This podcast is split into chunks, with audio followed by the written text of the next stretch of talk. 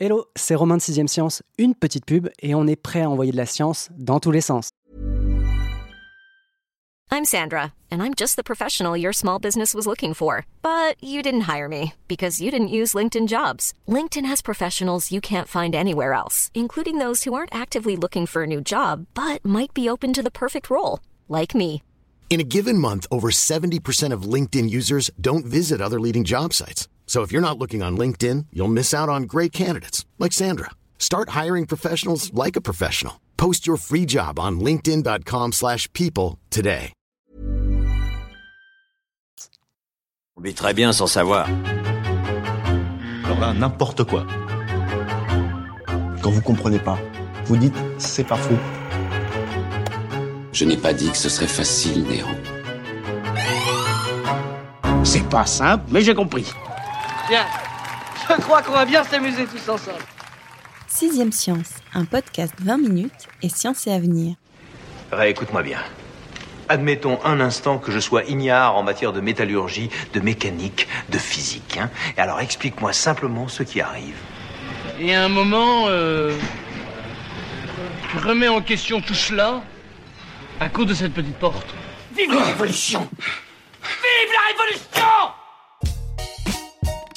Rien ne va plus chez les héritiers d'Einstein. Les quarks font quark, les maisons retournent la maison, et même le muon consterne jusqu'au CERN. Ils l'ont bien cherché aussi. À trop lancer des particules à la vitesse de la lumière, il fallait bien qu'un jour, un accident se produise. On parle de deux anomalies assez déroutantes pour provoquer un Big Bang scientifique, et que ça pète ou pas, vous n'en verrez rien, et moi non plus. Quand le monde de l'infiniment petit tremble sur ses fondations, il n'y a pas grand monde pour s'en apercevoir. Mais la révolution n'en est pas moins là. Deux particules, le muon et le méson B, ont décidé de défier le modèle standard, l'équivalent du code de la route pour la physique. Alors si comme moi vos souvenirs de cours de physique prennent moins de place dans votre cerveau qu'un noyau dans un atome, qu'électrons et positons c'est bonnet blanc blanc bonnet, et que le terme spin vous renvoie plus à la qualité du revers de Federer qu'à la rotation des particules, surtout ne partez pas, restez avec nous. La gravité des sujets scientifiques n'a aucun effet sur Fabrice Nico, l'expert en sciences fondamentales de Sciences et Avenir. Voilà Fabrice, je t'ai mis la pression. Bonjour. Bonjour Romain. Je t'ai mis la pression, ok, mais on va s'échauffer tranquillement. Petite mise en jambe. C'est quoi un muon et un méson B? Alors, ce sont deux particules euh, avec une euh, grande différence, c'est que euh, le muon est une particule élémentaire, c'est-à-dire que on peut pas le casser en plusieurs. Il n'y a pas plus petit. C'est une sorte de cousin de l'électron, qui est plus connu, hein, puisque c'est lui qui est responsable de l'électricité. Il est 200 fois plus massif que l'électron, mais en gros, c'est la même nature. Tandis que le méson B, lui, il est déjà un petit peu plus élaboré, puisque c'est un assemblage de deux particules élémentaires, un quark et un antiquark. Donc là, je suis censé te poser la question, c'est quoi un quark et un antiquark Sachant que je pense qu'on en reparlera un petit peu quand même dans l'émission. Mais oui, et effectivement, donc le quark et l'antiquark, ce sont des particules cette fois-ci élémentaires qu'on ne peut pas casser et qui euh, sont les constituants par exemple des protons et des neutrons qui eux-mêmes font le noyau des atomes. Et si jamais vous voyez passer ce mot, c'est celui qu'on ne peut pas casser, c'est insécable. hein, c'est un mot qu'on utilise beaucoup nous aussi à la rédaction quand on met en page les articles. Voilà, vous savez tout, euh, vous êtes dans les coulisses. Que gagne-t-on à observer ces particules, alors euh, élémentaires ou pas, et surtout à les projeter à grande vitesse dans des collisionneurs afin d'observer justement leur euh, collision?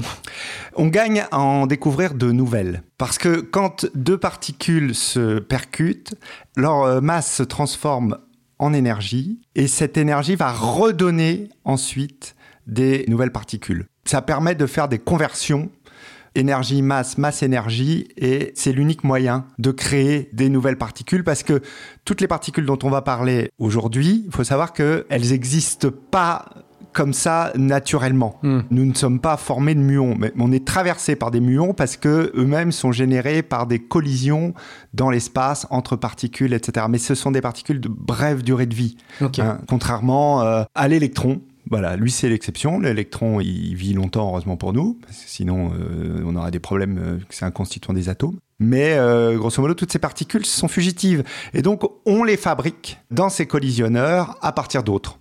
Ok, Voilà. donc c'est ça, on les fabrique et ensuite on les projette à grande vitesse pour qu'ils se frappent, en gros, Voilà. euh, et on voit ce qui se passe. Et on voit ce qui se passe parce que on- bah, les physiciens ont des hypothèses et ils se disent bah tiens si un muon rencontre un autre muon qu'est-ce qui se raconte? Et bah peut-être des histoires de maison ou des choses comme ça. Il danse le muon, drôle de particules. cousin de l'électron, aux mesures ridicules. Il danse le muon comme ça, il danse le muon comme ça. Mais leur comportement, justement, peut être inattendu, ou en tout cas ne pas cadrer avec les grandes lois de la physique des particules. Mais j'imagine que c'était aussi quelque chose d'attendu des physiciens. C'est-à-dire qu'ils s'attendaient à ce que des comportements soient un peu euh, du registre de l'anomalie. D'abord, hein, il faut savoir qu'effectivement, pour les physiciens, il n'y a rien de plus excitant que euh, quelque chose qui ne répond pas à leurs attentes. Mm. Donc, c'est qu'il y a quelque chose de manifestement plus compliqué où euh, voilà, les lois, les règles qu'ils imaginent, manifestement trouvent des limites. Et c'est donc toujours bon signe. Là, c'est exactement ce qui s'est passé donc, dans le cas du Maison B et dans le cas du Muon qui ont tous les deux euh, fait un peu euh, qu'à leur tête. Alors dans des registres assez différents, mais pas difficile à comprendre. Le Maison B, comme j'ai dit, c'est une particule fugitive. C'est-à-dire vous avez un Maison B, d'un seul coup, il va se désintégrer. Il va se désintégrer de deux façons différentes. Il peut se désintégrer en donnant un électron et un positron, ou il peut se désintégrer en donnant un quark et un antiquark. Jusqu'à présent, les physiciens considéraient qu'il y avait une chance sur deux que ce soit un mode ou l'autre. Et manifestement, les expériences qui ont lieu actuellement au LHC, dans l'expérience LHCb, montrent qu'il y a une voie qui est privilégiée par rapport à l'autre. Et ça, bah, euh, c'était pas prévu. Inexplicable. Effectivement, c'est assez difficile à comprendre. L'autre euh, anomalie du côté du muon, cette fois-ci, alors elle est un petit peu plus sioux, mais euh, ça concerne le moment magnétique du muon. Alors on va tout de suite évacuer le problème du moment magnétique, parce que Merci, c'est compliqué. Mais en gros, on va dire que c'est la sensibilité de la particule à un champ magnétique. C'est un petit peu comme l'aiguille d'une boussole Hmm. qui tournerait plus ou moins bien quand on la tire avec un aimant. Euh, voilà, si elle grince un peu, son moment magnétique est moins bon. Enfin bref. Donc le muon grince, c'est ça. Voilà. C'est ce que tu es en train de me dire. Oui, alors bon, hein, on va mettre euh, un milliard de guillemets. Mais voilà, le moment magnétique du muon qui a été mesuré là ne correspond pas à la valeur théorique. Ça confirme de précédentes mesures qui avaient eu lieu en 2004. Donc euh, il y a vraiment un problème particulièrement euh, excitant parce que si le muon ne réagit pas à un champ magnétique comme prévu, ça peut être parce qu'il est euh, gêné dans son Mm. mouvement, entre guillemets, par d'autres particules. Or, des particules pareilles, fugitives, éphémères, mais qu'importe qui existent. Et ça, c'est très excitant pour les physiciens parce que dans leurs calculs théoriques du moment magnétique du muon, ils ont pris en compte toutes les particules qu'on connaît. Donc, si ça colle pas, bah, euh, ça veut peut-être C'est qu'il y a dire chose. y en a d'autres qu'on n'a pas vues, qu'on connaît pas. Et tous ces comportements, ils sont anormaux par rapport à un modèle qui est euh, le modèle standard. C'est en gros les grandes tables de la loi pour la physique. Mais finalement, ce modèle, il est assez jeune. Enfin, il date, je crois, des années 70. Donc peut-être qu'il est assez poreux aussi euh, à la nouveauté. Voilà, le, le modèle standard est à la fois euh, extrêmement robuste et peut-être un peu fragile sur ses bases finalement. Pour résumer, hein, le modèle standard de la physique des particules, c'est une classification de 17 particules élémentaires, donc les fameuses insécables. Ça donne des règles fondamentales pour la physique des particules, c'est-à-dire que le modèle standard a permis de prédire l'existence de nouvelles particules. En gros, ils avaient leur case et ils disaient tiens c'est drôle parce que là on a l'impression qu'il y a une case de vide. Et puis bah alors quand ils ont eu assez d'énergie dans leur collisionneur pour fabriquer la particule qui était peut-être censée aller dans la case vide, elle s'est trouvée là. La plus célèbre c'est le boson de Higgs qui a été découvert en 2012 et qui était euh, recherché depuis les années 60. Donc le modèle standard ça marche très bien puisque ça permet de faire des prédictions etc Qui se vérifie. qui se vérifie. hein. Donc ça, c'est quand même pas mal. Mais comme le souligne un physicien que j'ai interviewé pour l'article, euh, le Sir Sumansari, il y a aussi beaucoup de choses que le modèle standard n'explique pas. Et notamment, la plus célèbre, c'est la matière noire, par exemple, dont on pense quand même que c'est l'écrasante majorité de la matière. Et pourtant, on la voit pas. Et elle n'est pas dans le, dans le modèle standard. Il n'y a pas de particules de matière noire dans le modèle standard. Mais elle doit exister. Sinon, euh, il y a quelque chose qui fonctionne pas. Quoi. Voilà, il y a plusieurs hypothèses pour la matière noire qui correspond en fait à une masse manquante dans l'univers. L'une d'elles, c'est tout simplement qu'il y a des particules euh, massives euh, qui n'interagissent pas avec la matière ordinaire, qu'on ne voit pas, le modèle standard non plus ne prédit pas. Donc ça prouve que le modèle standard est très beau, mais il est peut-être inachevé. C'est Mm. comme la Sagrada Familia à Barcelone.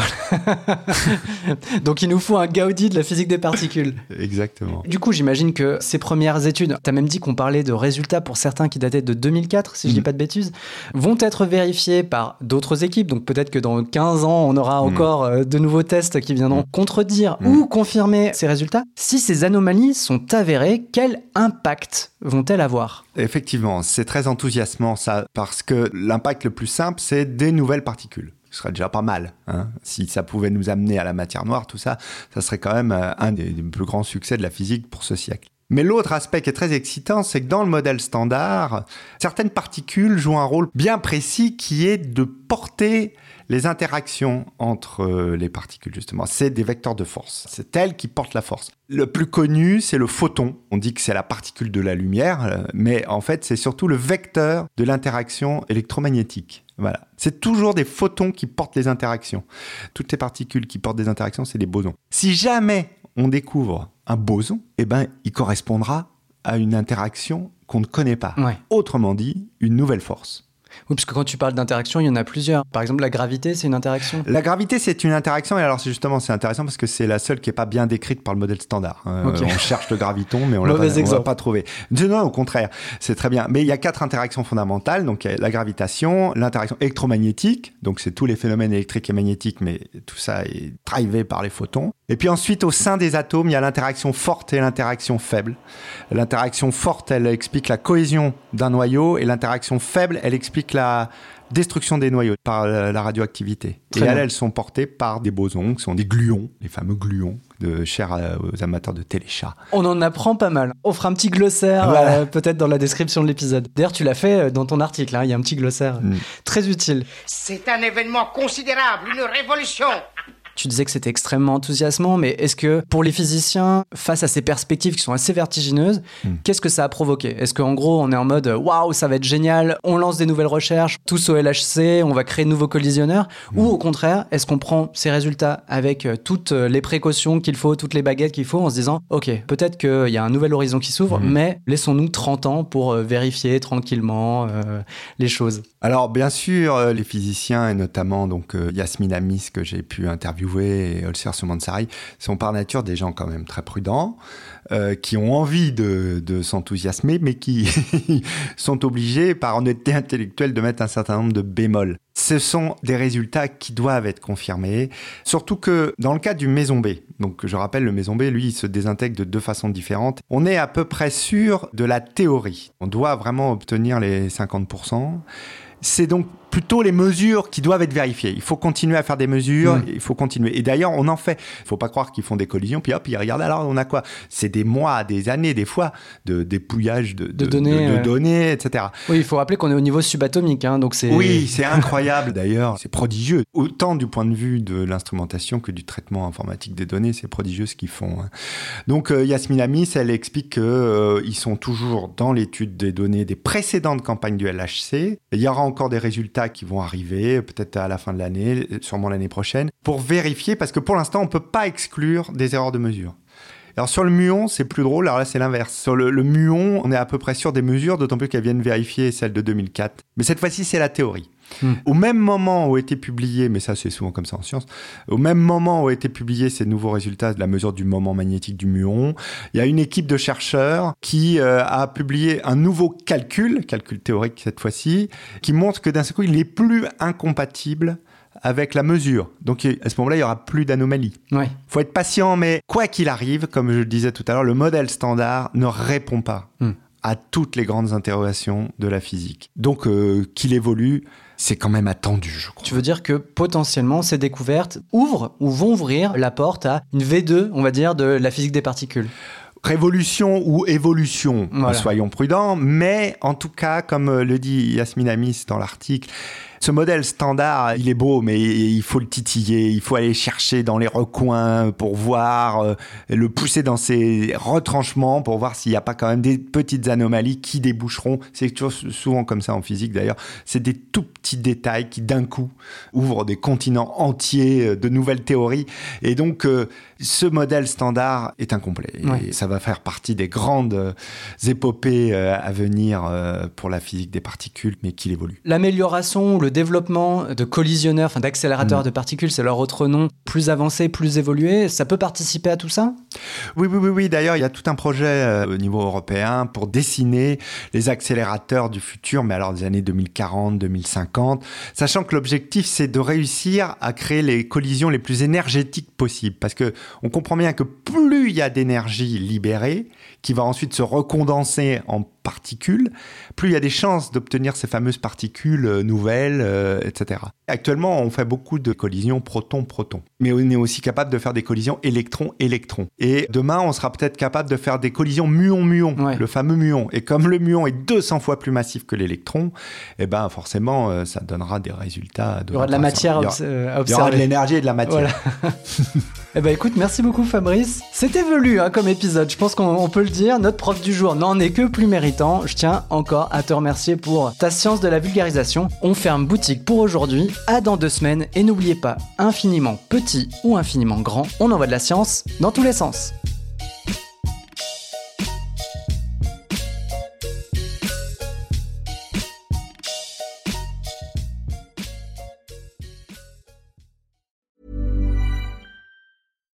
Hi, I'm Daniel, founder of Pretty Litter. Cats and cat owners deserve better than any old-fashioned litter. That's why I teamed up with scientists and veterinarians to create Pretty Litter. Its innovative crystal formula has superior odor control and weighs up to 80% less than clay litter. Pretty Litter even monitors health by changing colors to help detect early signs of potential illness. It's the world's smartest kitty litter. Go to prettylitter.com and use code ACAST for 20% off your first order and a free cat toy. Terms and conditions apply. See site for details. Even when we're on a budget, we still deserve nice things. Quince is a place to scoop up stunning high-end goods for 50 to 80% less than similar brands. They have buttery soft cashmere sweaters starting at $50, luxurious Italian leather bags, and so much more. Plus, Quince only works with factories that use safe, ethical, and responsible manufacturing. Get the high-end goods you'll love without the high price tag with Quince. Go to quince.com/style for free shipping and 365-day returns. On ne va pas se quitter comme ça. Vous avez aimé cet épisode? Sportif, généraliste, sexo ou scientifique, varié mais toujours bien informé. Découvrez les autres podcasts de la rédaction 20 minutes sur votre application d'écoute préférée ou directement sur podcast au pluriel.20minutes.fr. Et merci de nous avoir écoutés.